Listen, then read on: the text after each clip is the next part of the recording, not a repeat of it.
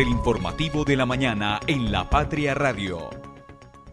Los estudiantes de la institución educativa Francisco José de Caldas de Risaralda Caldas nos encontramos perjudicados por la falta de docentes después de más de un mes de iniciar clases. En este momento no contamos con profesor en nuestra escuela, que también es alterna a la institución Quiebra de Santa Bárbara. Somos hijas de esta institución. Nuestra escuela se llama Escuela Santa Lucía y contamos con 32 niños que no tienen clases hace ya más de un mes. Este audio es con el fin de solicitarles de la manera más atenta y respetuosa nos nombren lo más pronto posible los tres profesores que nos hacen falta soy la estudiante Salomé Bedoya Zapata del grado 11 de la institución educativa María Inmaculada del municipio de Risaralda Caldas. Es para que de manera oportuna nos nombren los tres docentes que nos hacen falta y también al rector o la rectora. 7 y 4 de la mañana y a esta hora saludamos a toda nuestra audiencia radial. Escuchábamos las voces de algunas personas de la comunidad educativa del departamento de Caldas, de los colegios públicos, en donde hace falta entonces el nombramiento todavía de docentes. Y este es un llamado, apenas tres voces de todas las que tendremos esta mañana en el desarrollo de la noticia, porque en la educación en Caldas todavía no se completan los docentes y los estudiantes, padres de familia, directivos y líderes sociales también de las comunidades, líderes de las juntas comunales, pues están exigiendo que se les cumpla con estos derechos para que su educación esté completa. Educación en Caldas, llegan profesores, pero quedan faltantes en colegios de algunos municipios. Se mantienen los huecos en vías de Manizales pendientes del arreglo desde el año pasado. Supuesta pirámide en Manizales. Super Sociedades suspende operaciones de empresa Asesoramos. Estas son las noticias que tendremos para ustedes en el día de hoy, o ya último día de febrero, 29 de febrero del 2024. Y estaremos desarrollando, por supuesto, todas las noticias de actualidad aquí con ustedes. Recuerden que en lapatria.com también pueden estar ampliando toda la información que aquí compartimos con ustedes. Desde la cabina de la Patria Radio, el informativo de la mañana. Conduce Sofía Gómez con Lice Espinosa y el equipo de la redacción del diario La Patria.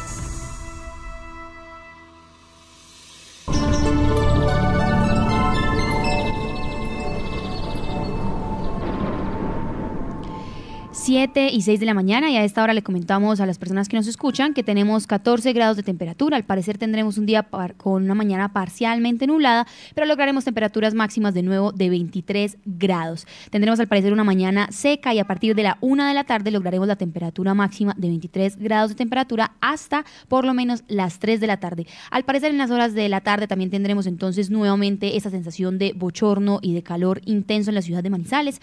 Sin embargo, recordemos entonces que ya para pasadas las 5 de la tarde empezarán a bajar las temperaturas y que igual pues estaremos al mediodía o a las 11 y media de la mañana comentando con ustedes todas las actualizaciones también en términos de la temperatura. Igual hay que estar muy pendientes de la protección solar, también de los cambios y evitar los golpes de calor y estar hidratándose así no se tenga sed. Recordemos que estemos con el fenómeno del niño y la invitación entonces a estar pendientes de todos estos cambios que vayan sucediendo a lo largo de esta jornada 29 de febrero, último día de este mes. El tráfico a esta hora.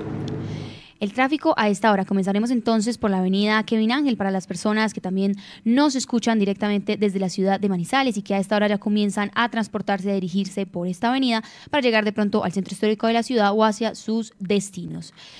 La avenida Kevin Ángel entonces a esta hora se encuentra completamente despejada, incluso pasando por el sector de la nueva PS, en donde solo se registran dos cuadras de tráfico lento, pero sabemos que corresponde la mayoría de las veces a los semáforos que allí se ubican. Sin embargo, ya por el sector de Mall Plaza, la avenida se encuentra despejada en ambos carriles y asimismo la entrada a la Ciudadela del Norte. Por la hora de los cedros, ya también les comentamos a las personas que únicamente en dirección al centro, el ingreso a los cedros se encuentra con una cuadra de tráfico lento. Sin embargo, no hay trancones y no hay señalizaciones de tráfico completamente detenido. Asimismo, la entrada eh, de Manizales, desde las personas que nos escuchan desde el municipio del área metropolitana de Neira, se encuentra despejada y solamente en el puente Olivares, en el sector del puente Olivares, hay una cuadra de tráfico lento. No hay en estos momentos, digamos, indicadores o registros de parecigas, de tráfico completamente detenido en esta vía Manizales-Neira, para las personas que también nos escuchan incluso desde Alto Corinto y Puertas del Sol. El acceso también entonces al centro histórico de la ciudad por la avenida Ángel se encuentra también libre en términos de movilidad. Sin embargo, vamos a revisar lo que es la avenida Santander y es que a esta hora en el sector de la Camelia ya se presentan en dirección hacia el batallón una cuadra de tráfico detenido y una cuadra de tráfico lento. Sin embargo, la avenida Santander se encuentra más despejada en dirección hacia el centro. Incluso pasando por el sector del cable, en donde a esta hora, 7 y 8 de la mañana, recurrentemente estamos informando que ya empiezan los trancones y área concurrida en este sector, pues al parecer hoy se encuentra despejado llegando hasta la Universidad Católica en el sector del cable.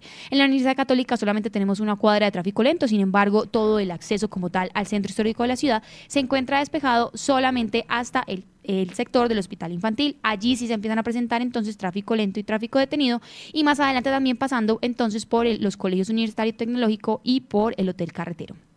Sin embargo, la congestión vehicular, la mayor congestión vehicular que se está presentando a esta hora en la Avenida Santander es en el carril de regreso al cable, específicamente por el sector del multicentro Estrella y por el sector del Hospital Infantil. Allí se están presentando entonces las congestiones vehiculares y estaremos atentos a todos los comentarios que ustedes nos vayan transmitiendo también a través de los comentarios y nuestras redes sociales. En la Avenida Paralela les comentamos que por el Estadio Palo Grande se encuentra despejada la vía, si bien hay dos tramos de tráfico lento, no hay señalización de eh, mucha afluencia vehicular ni tampoco poco de detenimiento vehicular.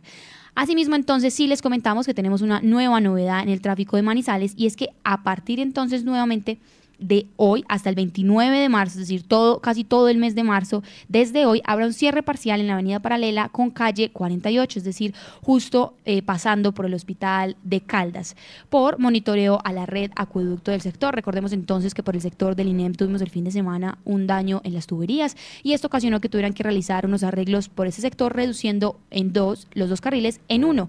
Ahora tenemos, es justo al frente del Hospital Universitario de Caldas, tenemos este cierre parcial a partir de hoy hasta el 29 de marzo. Sin embargo, los trancones en la avenida paralela se están presentando a esta hora es precisamente por el sector de El INEM y al parecer por el Hospital Universitario de Caldas en dirección al centro, ya la avenida paralela se normaliza. Asimismo, les comentamos a quienes nos escuchan que tenemos entonces el resto de las vías como tal, la avenida Alberto Mendoza libre en términos de movilidad, incluso pasando por el sector del bosque popular, y asimismo la vía panamericana, la vía nacional que comunica también con el acceso al municipio de la metropolitana de Villa María, se encuentra libre en términos de movilidad, sin embargo, ya al frente, en la conexión de Manizales y Villa María, se empiezan a presentar trancones y este es el área 7 y 11 de la mañana, el sector de Manizales que mayor congestión vehicular está presentando, y es que a partir del acceso acceso al municipio de Villa María, pasando entonces hasta los cámbulos y una cuadra después del terminal de transportes, hay trancones, hay parisigas también y hay tráfico lento en ese sector. Recordemos entonces, los cámbulos a esta hora, en esta mañana de jueves 29 de febrero, es el sector con mayor congestión vehicular a esta hora en la ciudad de Manizales. Estaremos entonces atentos a todas las reacciones y a todo lo que vaya sucediendo a lo largo del día aquí en la ciudad. Las primeras de primera. Muy bien, 7 y 11 de la mañana y a esta hora saludamos también a nuestra periodista Lizeth Espinosa. Lizeth, ¿cómo la recibe esta mañana de jueves? Al parecer un día también bastante caluroso vamos a tener en horas de la tarde. Así es, Sofía. Buenos días para usted y como siempre para todas las personas que están conectadas con nosotros a esta hora. Una mañana, sí, muy fresquita. Esperemos que el sol no esté tan caliente como ayer, pero ayer la noche no estuvo tan bochornosa como eh, la sentí yo el martes. Así es, vamos a estar entonces muy atentos a todas las personas, las reacciones en cuanto al tema del clima. Recordemos que estamos con el fenómeno del niño y que hay que seguir muy atentos las recomendaciones entonces en caso de, de olas de calor, de golpes de calor y la hidratación, por supuesto, muy importante. Lisa, de hoy tenemos para nuestra audiencia en este jueves 29 de febrero 20 páginas de lectura para aquellos amantes todavía de la lectura impresa por 1.700 pesos. En nuestra edición 36.410. Sin embargo, recuerden las personas que nos están viendo a través de nuestras plataformas digitales que también esta información la pueden ampliar en lapatria.com. Lisa y yo tenemos muchos protagonistas, varias fotos y notas de abrir en nuestro impreso. Comencemos entonces por Esquivan los huecos. Siguen los huecos en nuestra ciudad.